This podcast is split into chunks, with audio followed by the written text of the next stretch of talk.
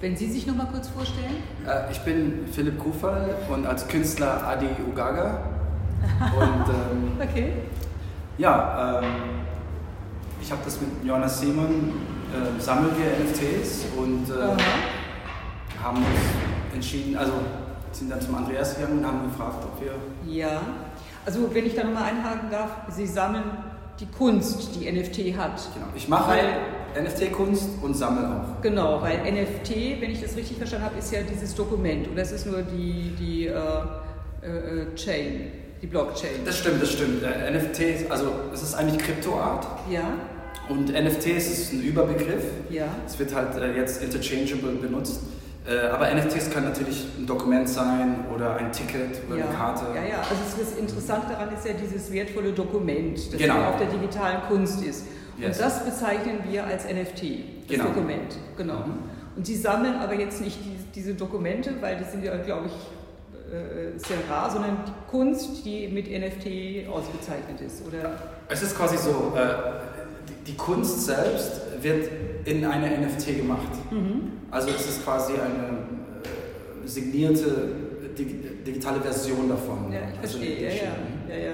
Aber es ist ja sehr schwer, so ein NFT zu erzeugen. Da gibt es ja Experten und unterschiedliche Experten, denke ich mal. Ne? Es ist eigentlich sehr leicht. Okay. Äh, es ist so, als ob man einen Knopf drückt und man published es, man mintet es auf die Blockchain aha, drauf. Aha. Also es ist gar nicht mal so so äh, schwer. Ähm, bei den anderen Blockchains war das Problem, dass die Gas-Fees, also die, die, das ist die, die, ähm, die Kosten, die entstehen, wenn man eine wenn Transaktion ausführt, in einer Blockchain waren sehr hoch. Äh, wir benutzen eine Blockchain, wo es eigentlich 30, 30 Cent kostet. Zumindest. Oh.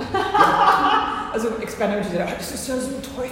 Das ist so das war, mhm. Äh, das, ja. das, ist ja so eine Art Revolution zurzeit, weil wir benutzen die Thesus-Blockchain. Mhm. Und früher war, wenn man ein Kunstwerk mintet, war es von 100 bis 700 Euro. Und diese Thesus-Blockchain äh, ist nicht basiert auf dieser alte äh, Blockchain-Technologie. Also der Bibel ist noch veraltet. Was, der Bibel, was der gemacht hat, ist ähm, veraltet. Kann man, kann man sagen, weil es ja auf der Ethereum-Blockchain ist und ähm, okay. es war letztes Jahr. Wenn Sie mal kurz was zu Ihrem Background sagen, woher kommen Sie, wo haben Sie studiert? Also ich bin, ähm, also ich, ich bin Deutsch und Filipino, bin hier geboren und äh, bin auf den Philippinen aber aufgewachsen, bin seit 15 Jahren wieder in Deutschland. Äh, mein Background hier in Frankfurt ist, äh, ich komme von Werbeagenturen, habe mich dann als Freelancer 2012 freigesetzt, Freedom. Und seitdem äh, mache ich auch Kunst an der Seite, ich mache auch Musik.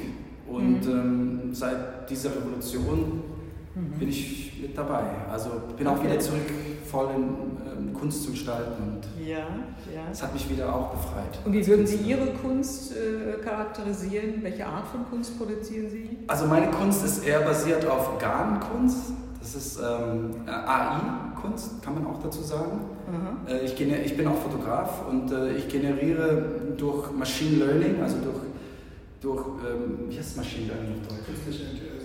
Ja, aber Machine Learning. Ähm, durch KI-Prozesse ähm, äh, mache ich dann meine. Und Sie leben, arbeiten in Frankfurt. Mhm. Und wie alt sind Sie? Ich bin 44. Okay, gut. Und wenn Sie ein bisschen was über sich erzählen? Ja, hallo, ich bin Johannes Simon. Ähm, ich bin das, was man heutzutage so einen Kollektor nennt. Also ich sammle NFTs und komme allerdings eher aus der technischen Seite. Ja. Ich habe Informatik studiert ja. und habe dann auch bei Werbeagenturen gearbeitet mhm. und ähm, kenne den Phil schon seit 13 Jahren jetzt. Ja. Und ähm, bin da zu den NFTs eigentlich so dazu gekommen aus dem Sammlerwillen.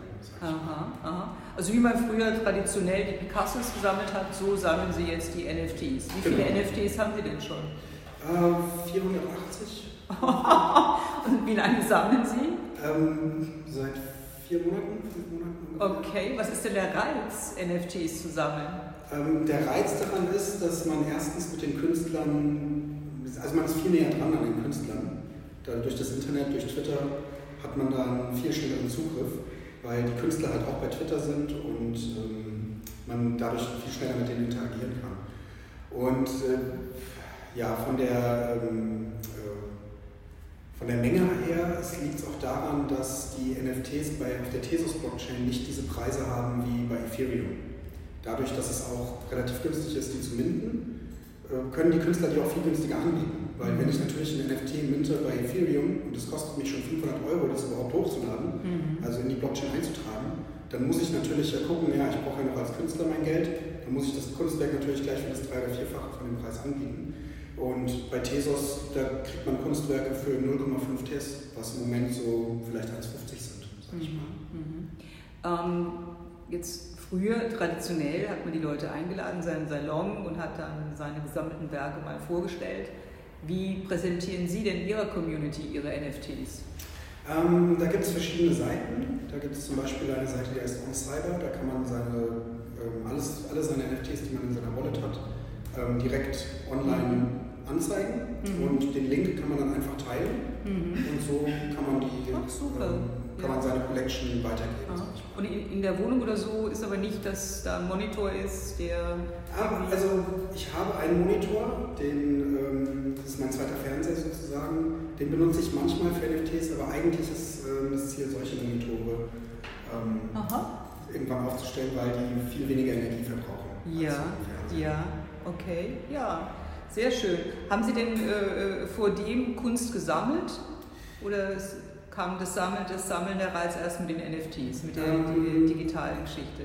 Also teils, teils. Also ich habe schon so zwei, drei Kunstwerke, sag ich mal, die aber von Eltern noch sind, von meiner Mutter oder meinem Vater. Ja, was ist das, wenn ich mal fragen darf? Oh Gott.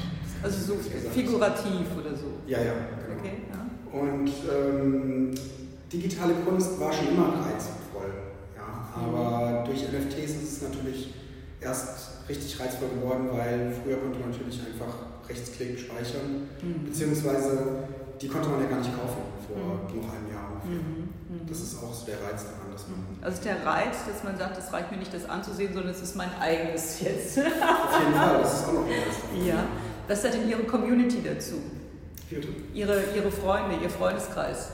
Ach, äh, geteilt, sage ich mal. Einige finden es interessant, ja. andere äh, sind da noch so ein bisschen abgeneigt, aber das liegt auch daran, dass es halt sehr neu ist, sage ich mal.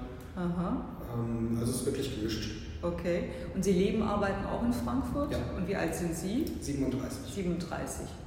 Ja, Herr Kreulich, eine sehr spannende Geschichte, was Sie hier anbieten. Wie, wie kam es denn dazu? Äh, tatsächlich kam es dazu, dass der, den Phil kenne ich jetzt schon, schon länger, weil er immer wieder mal hier in der Galerie äh, ist oder war. Ja. Und eines Tages äh, ist er mit seinem Fahrrad hier vorbeigefahren und hat gefragt, äh, Andreas, kennst du NFTs? Äh, das ist spannend, da müssen wir mal was machen.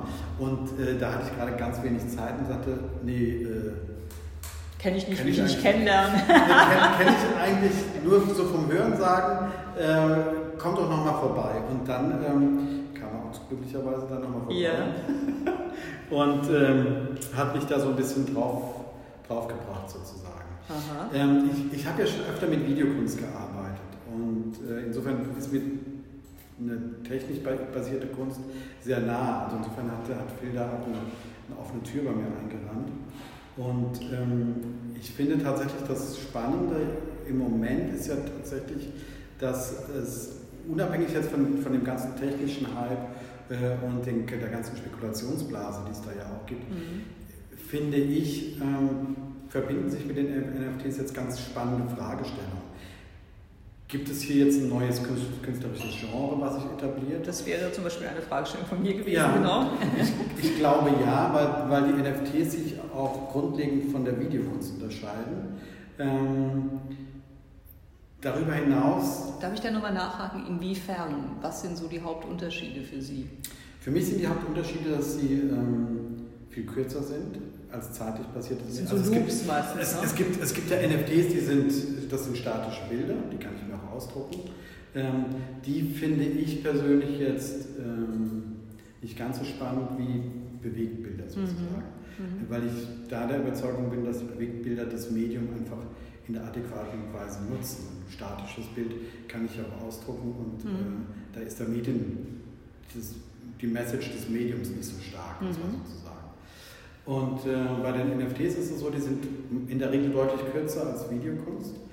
Ähm, die haben so zwischen, ich sage jetzt mal 10 und 20, 30 Sekunden ähm, und basieren auf Loops in der Regel. Ich muss als Betrachter nicht zu einem gewissen Startpunkt visuell einsteigen, sondern kann immer einsteigen. Mhm. Und ähm, es, es im Grunde sind die NFTs, so wie sie sich jetzt gerade darstellen, so ein Zwischending zwischen Tafelbild und Filmsequenz mhm. sozusagen. Mhm. Und das finde ich tatsächlich das Spannende letztendlich, weil sich hier unsere ganze, äh, unser ganzer Konsum ja auch sehr viel stärker über digitalen Konsum äh, mhm. widerspiegelt. Und dann sind die ja meistens tatsächlich so schon mitgedacht in der Produktion, dass ich sie auf dem Tablet, auf dem iPhone, also auf dem Mobiltelefon oder auf dem Bildschirm rezipiere. Mhm. Und das ist da direkt mitgedacht. Bei Videoinstallationen, die sind meistens länger, äh, sind als Installation manchmal auch gedacht. Sprich, da ist der Raum, äh, wo das stattfindet, mitgedacht, wo es auch Projektionen, die Leinwand oder die Projektionsfläche steht irgendwo im Raum. Mhm. Ähm, und ich habe jetzt echt schon viele Videokunst gesehen und die ist oft sehr, sehr langweilig. Wenn ich jetzt reinschreibe, freut sich Frau Beckers.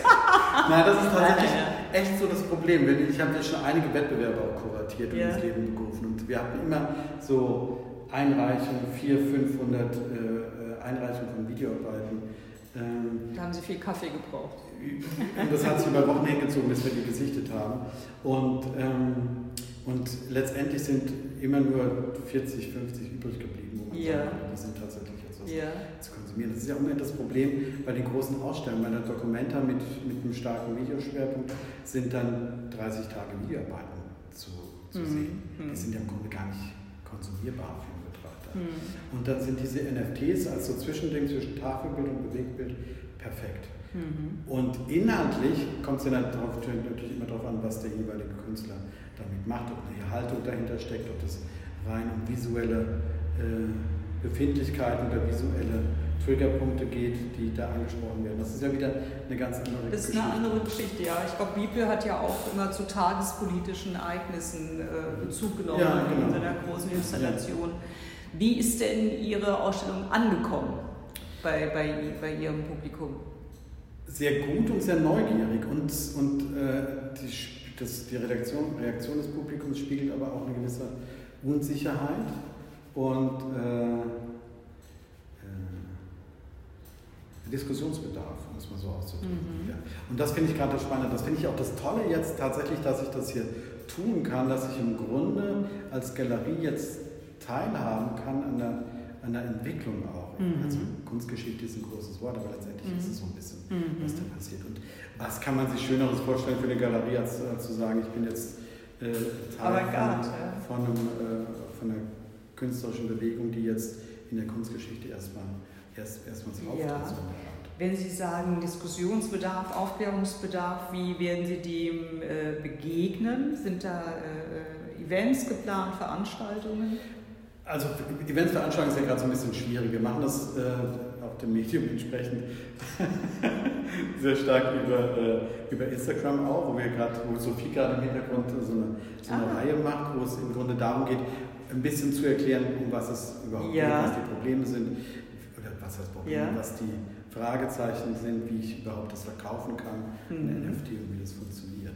Also es gibt so einen gewissen, ich nenne es jetzt mal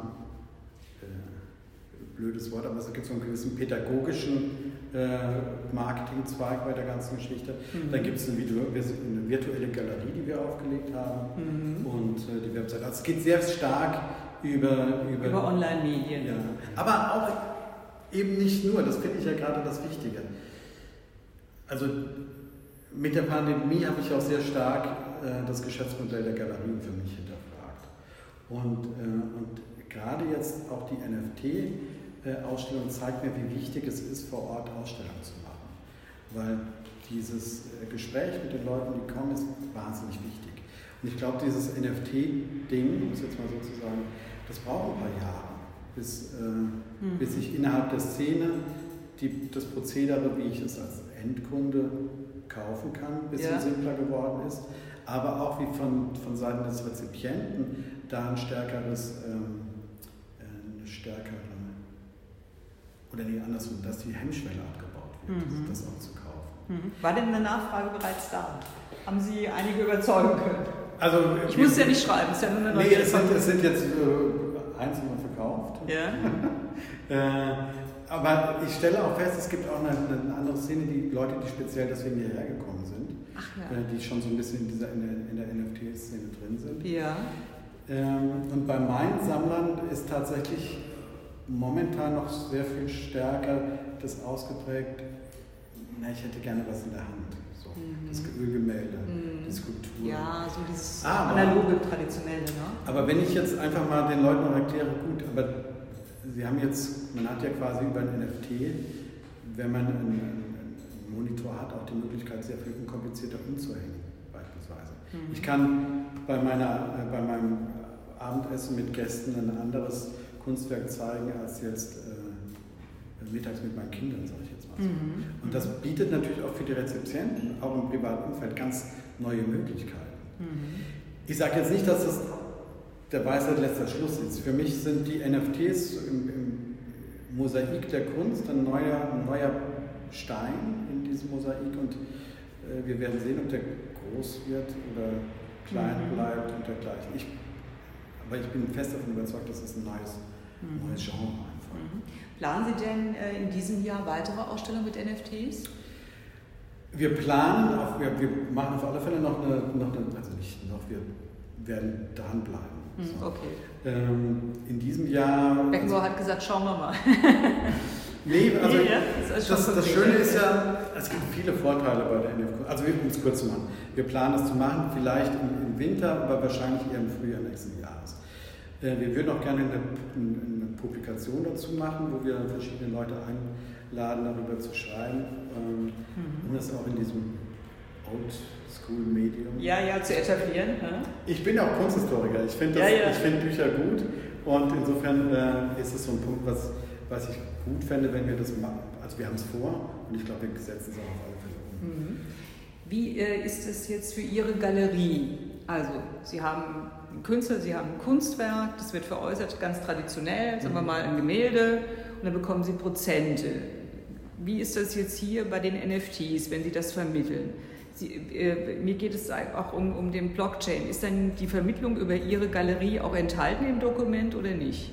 Es kommt darauf an, wie wir es jetzt machen. Wenn ich das quasi nur zur Kommission habe, dann leiht mir der Künstler das aus gewissermaßen. Das kann man da auch in der Blockchain verbuchen. Mhm.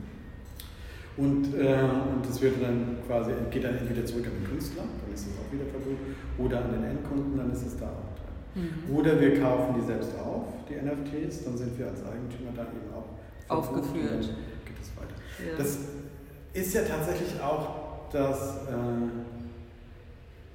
äh, das durchaus Neue für den Kunstmarkt, dass die Transparenz sehr viel höher ist. Ja. Ich kann auch sehen, wie viele Exemplare tatsächlich verkauft sind. Ja. In den Galerien ist es ja oft so, dass äh, da ist ja auch eine große Fassade äh, immer vor dem vor dem tatsächlichen Verkaufsgespräch. Mhm, mhm, und ähm, und in, in der, in der, der NFT-Kunst ist im Grunde alles nachvollziehbar. Mhm. Die, die, Preise, wer was kauft und dergleichen. Mhm. Und insofern ähm, unterstützt es, glaube ich, auch so eine, so eine Entwicklung, die im Kunstmarkt sowieso jetzt stattfindet. Mhm. Kunstmarkt war ja oft so ein, so ein Markt, der mit äh, mit vielen Geheimnissen umgeben war, mit Preislisten, die nicht auslagen und dergleichen. Das ändert sich jetzt ja alles schon. Mittlerweile kann man ja schon bei vielen Galerien online die Preise sehen und insofern gibt es da auch eine gewisse Transparenz. Auch mhm. Bis auf den hochpreisigen Kunstmarkt, da ist es immer noch anders. Mhm. Gründen. Mhm. Ich wollte noch dazu sagen, äh, ja. ein großer Unterschied ist ja auch, dass äh, in, in äh, wenn, wenn, ein Künstler die NFT verkauft, dann ist, es, dann ist es ja ein Smart Contract, den man macht. Also wenn ich es jetzt kaufe, dann unterschreiben wir einen digitalen Smart Contract. Und äh, bei, bei den Künstlern, die wir haben, da ist schon, die Royalties sind schon eingebaut in den Smart Contract. Also mhm. jedes Mal, wenn das verkauft wird, gehen von 10 bis 25 Prozent zu den Künstlern zurück in seine Wallet. Mhm. Mhm. Also ist das ja schon äh, garantiert, dass die mhm. Royalties transparent auch zu dem Künstler fließen, mhm. ohne Dealmacherei zwischen, äh, Dealmacherei, aber zwischen ähm, zwischen den Stationen quasi. Mhm. Also es ist immer garantiert, dass der Künstler seine Royalties kriegt, nach vorne. Mhm. Jetzt lassen Sie eine wichtige Diskussion ein äh, in, in die äh, Kunstszene. Und wenn der Johannes schon sagt, ah ja, dann gibt es die Plattform, da kann ich mir das ja so günstig für 1,50 oder wie auch immer kaufen, ist es nicht dann auch schwerer für Galeristen? Wird dann nicht die Funktion einer Galerie äh, ein bisschen ins Abseits gedrängt, wenn, wenn jetzt diese, diese günstigen Plattformen existieren auch? Ja und nein. Also einerseits ja, klar, wenn ich jetzt äh, so gestrickt bin, dass ich das möchte als, als Sammler, äh, dann wird das stattfinden, ganz klar. Es gibt aber natürlich auch Kunstliebhaber, die, die brauchen den Gatekeeper, also weil sie sich eben nicht selbst 20.000 Künstler auf einer Plattform anschauen wollen, mhm. nicht selber äh, sich die Expertise erarbeiten können wollen äh, müssen, um sich da jetzt was auszusuchen. Mhm. Insofern braucht es und das finde ich ja das Hoffnungsfrohe auch für das Geschäftsmodell der Galerie. Mhm. Die Funktion des Gate Gatekeepers gewissermaßen, die äh, ist nach wie vor gegeben. Mhm. Aber es wird ganz klar mhm. die, die Plattform ähm, da einen großen Marktanteil haben. Das ist vollkommen, vollkommen mhm. richtig. Ich glaube, es verändert sich. Das ist ein bisschen wie Schuhe kaufen. naja, es gibt genug Boutons und es es gibt die ganz günstigen.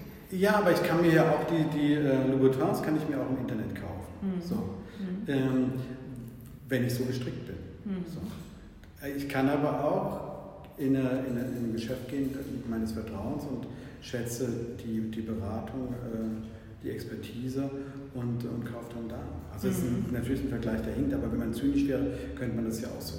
so mhm. Ich, ich, finde Curating auch sehr wichtig für die Zukunft, auch im Virtuellen, weil es gibt so viele Subgenres in der NFT-Kunst selbst. Auch wenn es bewegt ist, sind die Prozesse, es ist genauso vielfalt wie bildende Kunst in der Real World, gibt es genauso viel History äh, von der digitalen Kunst. Es ist nicht nur ein Bild, das, das sind so viele Prozesse, wo man curaten kann.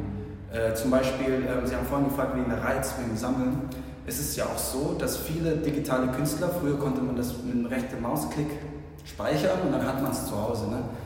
Ähm, es gibt viele Künstler, also Coder, Künstler, AI-Leute, die jetzt erst ähm, nach zehn Jahren von, äh, wir folgen schon zehn Jahre, wir sind damit aufgewachsen. Es ist so wie mhm. Nintendo, wenn jetzt der Nintendo-Macher jetzt eine NFT, dann ist der Reiz da, das zu holen. Das ist von dem Nintendo-Typ, was mhm. früher noch nie da war für mhm. uns. Äh, sonst könntest du ja einen Print machen, aber ein Print ist nicht digital. Mhm. Das ist wirklich was anderes, der, der Reiz, das beide zu haben. Und ähm, zurzeit kommen die ganzen alten Künstler, die Pioniere der mathematischen Kunst, Generative Coding, AI, äh, machen die NFTs und für uns, weil wir es schon so lange folgen, ist dann der Reiz da, das zu haben. Genauso wie in der echten Welt. Wir wollen diesen Künstler, wir haben von dem gehört. Mhm. Genau, und, ähm, und die Funktion eines Galeristen, ähm, weil wir haben hier einen, einen Mix von sehr vielen Stils. Und äh, wir alle haben unsere, er ist mehr Pixel Art, ich bin mehr Generative, er hat auch seine äh, mehr Illustration, also bewegende Illustration. Wir haben alle unseren Stil. Und wir müssten einen Kompromiss, also was ist Kompromiss, aber wir haben von 40 Künstlern, wir wollten ja alle zeigen, alle tollen wollen wir zeigen. Es war herzbrechend, dass wir diese Liste runtergebracht haben. Aber in der Zukunft könnte, kann man eine Pixel-Art-Show machen, eine AI-Kunstshow, weil es mhm. gibt genügend Künstler, die unter, die unter diesem Umbrella dann auch existieren. Und das wäre auch die Zukunft und auch wichtig für Leute, die jetzt dazwischen sind oder traditionell, die auch ein bisschen kurios sind, wäre das der beste Gateway für mhm. die reinzukommen. Worauf äh, wurde denn hier Wert gelegt bei der Ausstellung? Wel welche Künstler wurden ausgesucht und, und was ist ein Schwerpunkt dieser Ausstellung?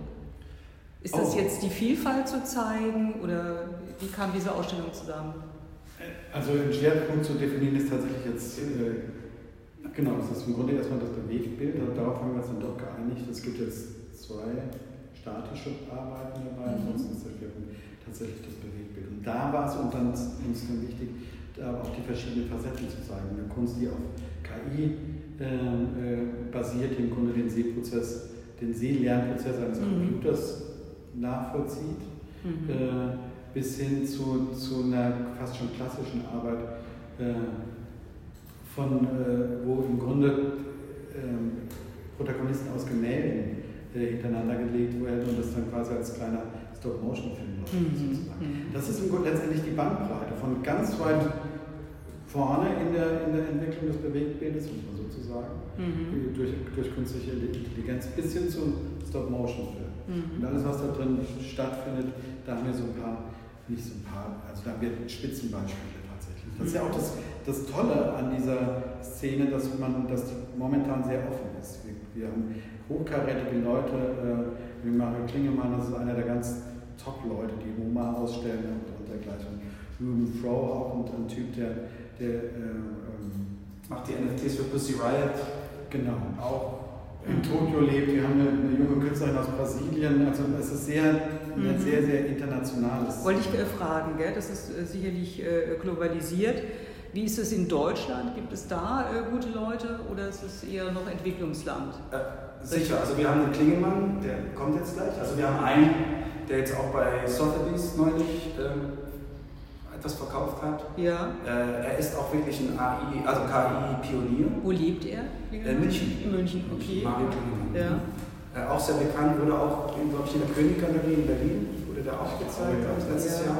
Ah ja. Gibt es denn Frankfurter NFT-Künstler? Gute Frage. Äh, also wir haben den Hoxie, also wir haben ein paar, ja. die wir kennen, aber genau. wir sind auch sehr, sehr ja. kleine Gruppe. Ja, ja, ja, ja. Das Spannende bei der Künstlerseite ist ja natürlich auch, wie sich jetzt die, die akademische Kunstwelt dazu verhält. Ja, ja. Weil im Grunde ist es momentan auch so, dass es sehr stark eine außer, na, zum Teil eine, eine starke außerakademische ähm, das, das glaube ich genau. Ja. Wobei auf der anderen Seite setzen sich, sind da jetzt auch schon Leute am Start, die schon Kunst studiert haben und dann relativ früh sich dafür äh, festlegen. Ja, Im Grunde ja. stelle ich mir ja auch die Frage, ist ein, ein Maler, der macht früher oder später, wenn er ein bisschen offen ist, macht er auch mal eine Lithografie, Zeichnung oder dergleichen. Und dann ist natürlich für mich auch die Frage, wie reagieren meine Künstler damit jetzt mhm. darauf? Mhm. Wird es welche geben, die das auch mal machen zwischendurch? Mhm. So. Mhm. Und äh, wird, das, wird das so eine künstlerische Technik sein, die äh, öfter benutzt wird und auch äh, Fächer übergreift. Mhm. Ich habe auch so eine Echtwelt-Analogie vielleicht. Also ich würde sagen, die NFTs sind so wie äh, die Punk-Musikszene früher. Äh, da musst du nicht den Bass perfekt spielen können oder Gitarre. Es geht um Expression, um Freedom of Expression. Ne? Und dann ist es dann auch nicht perfekt. Und das ist, was passiert bei der NFT-Szene. Man, man kann die Violine spielen für 20 Jahre und das ist toll, das ist schön. Aber man kann auch mit einem kaputten Bass auf die Bühne gehen und genau denselben Feeling auch mhm. weiterleiten. Und das ist, die NFT-Szene hat sich, ist schöner Chaos. schöner Chaos und wir wissen nicht, wo, wo kommen die Strukturen raus. Das yeah. ist alles fresh. Also yeah. deswegen, wir setzen uns immer, wir diskutieren immer noch, fast jeden Tag. Ja, so super. Wie geht es weiter? Wie geht es weiter? Wie fühlst du dich? Er ist ja von einer anderen Generation. Ich bin, ich bin jetzt auch nicht der Jüngste, aber wir kommen alle von anderen Teilen. Yeah. Aber irgendwie treffen wir uns in der Mitte. Und das hat uns ja, irgendwie jung gemacht. Ich habe auch zum Andreas gesagt, irgendwie fühlen wir uns wie. Mit 20. Wir gehen jetzt wieder raus in die Welt und wir machen was wieder. Ja. Absolut. Ja. So ja, fühle ich mich. Ja, mein, mein Sohn hat auch jetzt äh, wieder ganz anderen Respekt vor mir. cool. Wie alt ist der Sohn? Der ist 16. Oh, wie nett. Wie nett. Haben Sie denn zu Hause bei sich auch schon NFT-Kunst? Ja, klar. Ja? Tatsächlich, der Cornelius, also mein Sohn, der hat, das, hat sich auch, ich weiß nicht, der hat jetzt drei oder vier zu Hause. Ja, schon, klasse. Schon sich äh, ja. Ja. Ah, wir haben ihn den Geldbeutel gemacht. Ja, genau. Wir haben den, die Wallet gemacht und dann ähm, ja. konnte das machen. Ja. Das ist ja auch das Schöne tatsächlich, oder das, da, die, die große Chance bei dem NFT besteht ja darin, dass, sie, dass die Hemmschwelle der Rezeption so gering ist. Momentan ist es ja so, dass äh, zwischen der etabliert zwischen der akademischen Kunst, um es so auszudrücken, und dem Rezipienten eine riesen, eine riesen Kluft besteht. Die Leute haben viel zu viel Respekt vor der Kunst. Das stimmt, ja, ja. Traust schon gar nicht eine Galerie. ja, ja, bis hin, bis, bis hin äh, dass ja auch, war gerade in der Monopol so ein Post, dass der Verriss hat eine Tradition von der journalistischen Seite. Der Verriss hat eine schöne Tradition bei der Literatur, Theater, äh, Architektur. Da kann man herrliche Verrisse lesen im Bereich der bildenden Kunst findet das kaum statt. Weil selbst die, die, die Fachleute äh, sich nicht auf dieses, also sprich die, die Journalisten. Ja, aber die Ismen, die sind doch eigentlich von Kunstkritikern aus Protest entstanden. Impressionismus war ja sehr negativ äh, belegt und, und, und, wo die Kritiker doch mal sich was getraut haben. Also es war wenig, sie haben schon recht, wenn man das Feuilleton liest, äh, die Ausstellungen, die werden ganz vorsichtig, behutsam geschrieben. Ja. Und die Bücher werden schon eher mal zerrissen, ne? aber genau. es gab auch schon mal in der Kunstgeschichte heftige Proteste. Aber ja, das stimmt. Also, aber da sind, da haben Sie vollkommen recht, zu Beginn des 20. Jahrhunderts großartige Kunstliteratur, die es da gab, äh, auf, auf, in der Tagespresse. Ähm, aber das ist so ein bisschen eingeschlafen. Das jetzt, aber das ist eine andere Diskussion. ja, weil die, die moderne Kunst ist ja auch schwieriger in der Rezeption. Da brauchen wir ja schon sehr viel Background bei der Konzeptkunst und, und, und. Und das mag das eine sein. Ich weiß es nicht, ja, es ist ein interessantes Thema. Naja, aber also fordern Sie die Presse dazu auf, mal ein bisschen mutiger zu sein. Nein, im Grunde ist es doch ganz einfach. Wenn, wenn ich mich schon äh, selbst als Künstler darauf zurückziehen muss, dass ich sagen muss, du kannst dir ein Urteil über mein Kunstwerk, was erstmal ein visuelles Ereignis ist, du kannst dir ein, ein Urteil erst dann erlauben, wenn du einen gewissen Background hast, dann hat das Kunstwerk ja schon versagt. So, sage ich jetzt einfach mal. Im Grunde muss es ja durchaus auch so funktionieren, dass es die Leute. Dass jeder einen Zugang dazu findet, egal wie. Oder zumindest, oder zumindest so. dass der Rezipient sich so, äh, so aufgestellt ist, dass er sich ein Urteil erlaubt unabhängig davon, ob es jetzt äh, fundiert ist oder nicht. Mhm. Im Bereich der Musik findet das statt. Mhm. Es gibt Leute, die hassen Free Jazz, weil sie mhm. nicht verstehen. Mhm. Aber die haben die Cojones zu sagen, Free Jazz ist ein Neb. Mhm. Kann ich nichts mit anfangen, ist ein Scheiß. Mhm. So, in der bildenden Kunst wird das in dieser Pointierung nicht ausgedrückt. Also meine Utopie ist ja auch tatsächlich, um es jetzt mal in den Sport zu übertragen, Samstagnachmittags in einem Fußballstadion sind hier bei der Eintracht 30.000 Fußballspezialisten. Die haben alle eine Meinung zu dem, was da stattfindet auf dem Feld mhm. und äußern das auch mhm. mit viel Herzblut und Vehemenz. Mhm. In der Vernissage erlebe ich das nicht. Da kommen Leute, die interessieren sich für Kunst, aber keiner äußert damit mit Werf und Herzblut, dass er was toll findet oder dass er was nicht Ehrlich? Ach, ja. Nicht, ja, nicht so. Also ja. wie gesagt, meine Utopie ist, dass, dass dass, dass diese Kluft zwischen Rezipient und Kunst geschlossen ja. wird. Und ja. die spüren, auch in meinem täglichen äh, Tun. Und ich glaube, dass die NFTs da echt äh, so einen niederschwelligen ja. Ja, schön. Ich wollte auch noch dazu sagen, dass ähm, die fehlende Literatur oder die,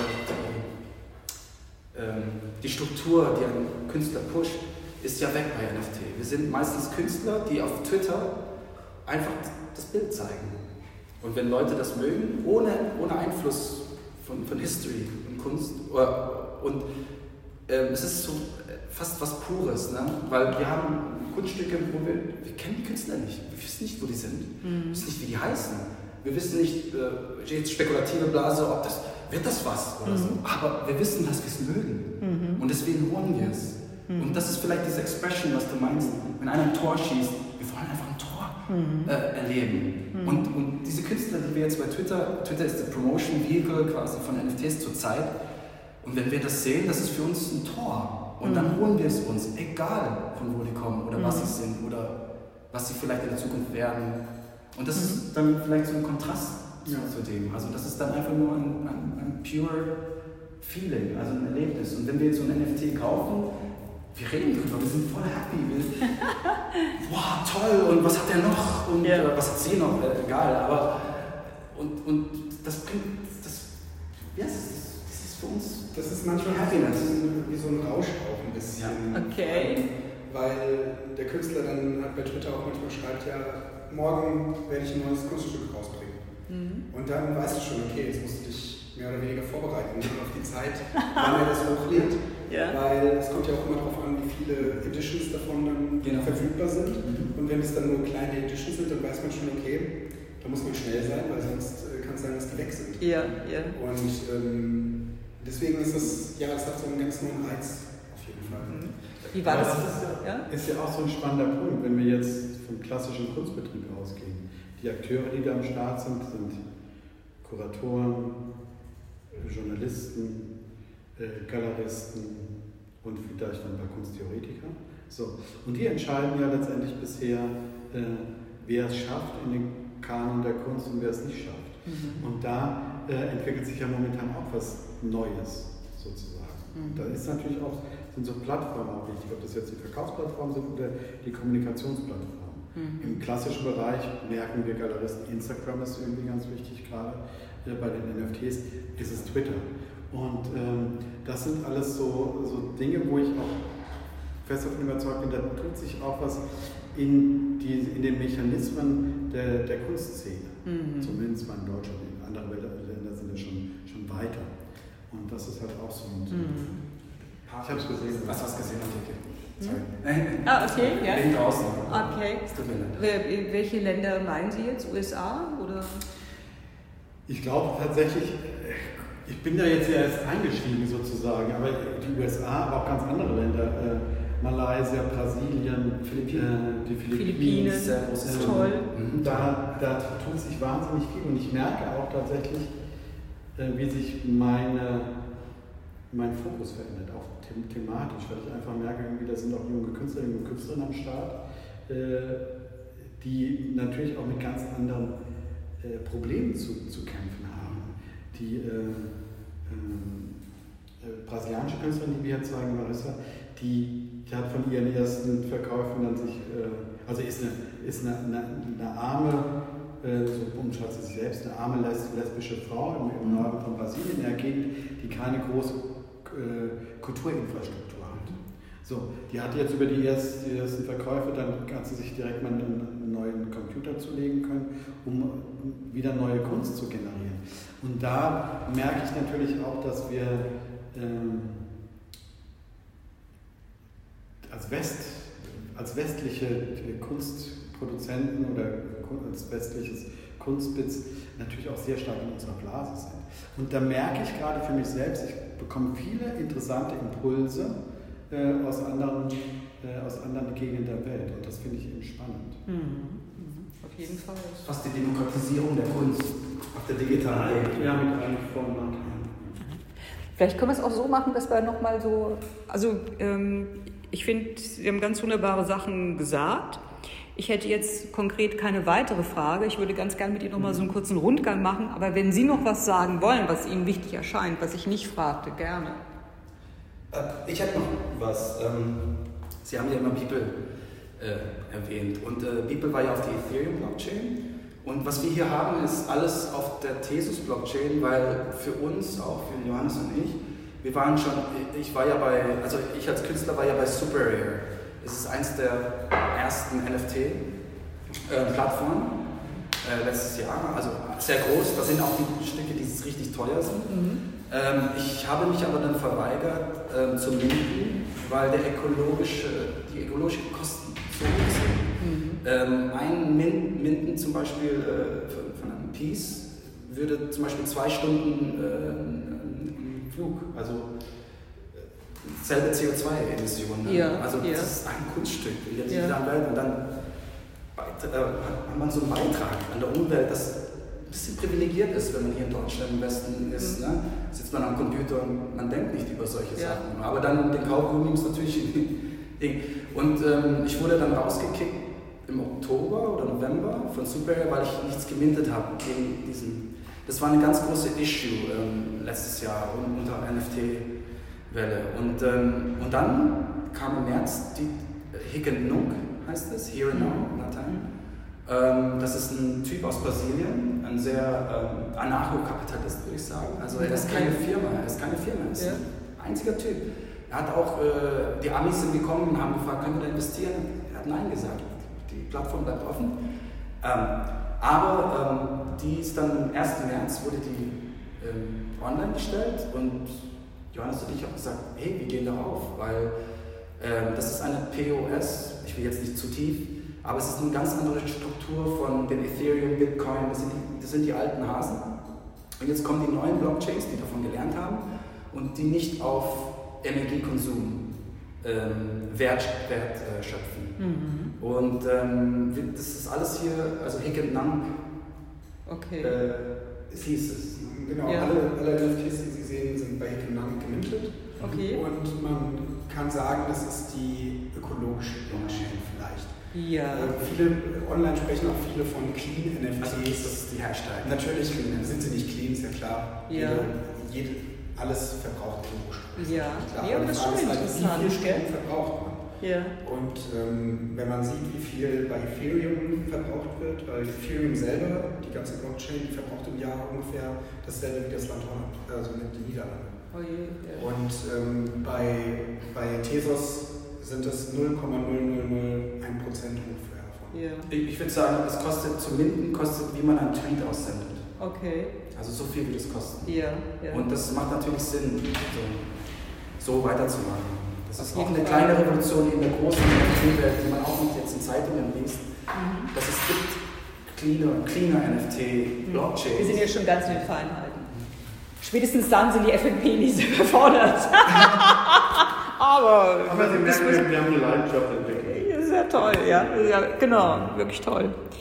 Ähm, Nochmal eine Frage: OpenSeas ist auch so wie, wie Thesos, oder? Ähm, Open, leider nein. Also es ist ganz lustig, dass Sie OpenSea sagen, weil die Investment gestern gekriegt. Ne? Aber OpenSea wollte Thesos integrieren Ja. in ihrer Plattform, haben auch die Funding von der Thesos Foundation gekriegt, haben es aber noch nicht implementiert. Okay. Ähm, ist eigentlich die größte Minting-Plattform. Ja, ja. Äh, das Lustige ist, Hick Nank hat alle Daily Active Users von den alten schon übertroffen. Also wir haben mehr Active Users auf Hick Nank und da wird nicht drüber geredet in, in den Medien. Aber Hick Nank hat Daily Active Users OpenSea kombiniert. OpenSea, Super Rare, Winterval, Rarible Mhm. kombiniert haben wir mehr Active Users Mhm. auf Hick Nank. Mhm. Ja, das ist was ganz Lustiges eigentlich. Mhm. Also. Jetzt aber mal eine ganz blöde Frage. Angenommen, ich würde jetzt hier dieses Kunstwerk promoten, würde sagen, das ist super toll und das ist bei Hick und Nank jetzt Mhm. äh, äh, äh, zu haben. Mhm. Was ist dann der Profit für den Herrn Gräulich bei der Geschichte? Die gehen dann auf die Plattform. Ähm, was, weißt du, was, was wir machen, äh, das sind ja alles unsere Pieces. Ne? Die haben wir alle in einem Geldbeutel aufbewahrt und so zeigen wir die auch in einer virtuellen Galerie. Okay. Ähm, das sind quasi. Andreas, willst du was dazu sagen? Nee, die, die Frage ist berechtigt. Also wir haben darüber auch schon natürlich gesprochen. Reizvoll ist es dann quasi, wenn wir was anbieten, was es eben nicht mehr gibt auf dem Markt. Das, das wäre dann für Sie als Genau. Galerist der Reiz. Richtig. Denn so Oder- pushen wir das, das ist ein neuer, Genau. toller Trend, aber Nee, einerseits so Ja. kann es so funktionieren oder der, die Künstlerin, der Künstler macht für uns eine Arbeit exklusiv. exklusiv. Dann, genau. Ah, wir haben auch eins. äh, Genau, Oder aber bei es uns ist- exklusiv. Okay. Das haben wir auch. Ja.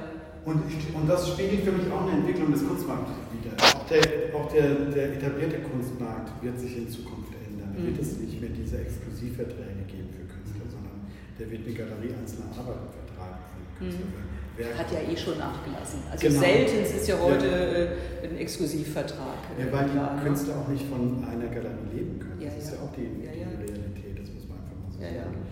Ja, gut, ist auch die Verpflichtung zu groß für die Galerie, ne? weil dann, Klar. dann, dann Ja. ist man ja verantwortlich und Genau, und das funktioniert Ja, ja. ja, ja. Sonst würden wir alle mit Porsches rumfahren hier. Das, äh, Ja, vielleicht ist der versteckt, Herr Kreuz.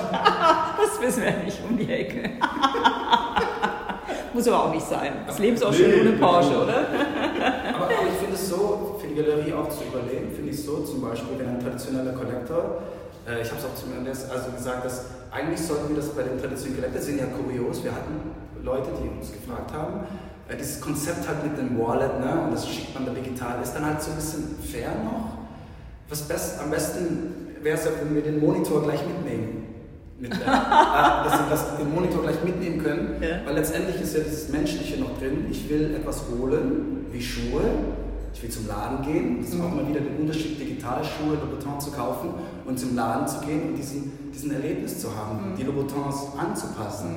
Diesen, äh, ja, ja, egal. Ähm, ja, und wenn das so wäre, dass wir den Monitor einfach mitgeben können und dass sie das heute Abend noch aufhängen können, finde ich die Mission wäre komplett. Und dann in der Zukunft ist ja so, die Künstler sagen ja dann digital, hey, morgen droppe ich ein Mint. Und dann wäre ja auch eine Galeriefunktion, dass zum Beispiel dieser eine Collector mag gerne den Klingelmann Und jedes Mal, wenn der Klingelmann was rausbringt, ist man halt der Facilitator.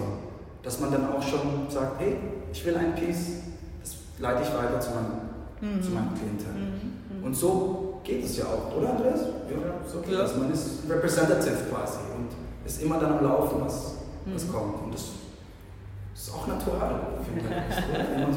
immer, dabei zu bleiben. Ja, man muss dran. Ja, ihr müsst mehr arbeiten. das ist echt so. Wie geil das, wir müssen mehr arbeiten. Ja. Ob das jetzt Social Media ist, ja. Äh, das ist einfach. Aber ich finde es gerade spannend. Ja, auf jeden Fall. Ja, ja. Dieser Umbruch, gell? Ja. Machen wir noch einen kurzen Rundgang? Absolut, ja.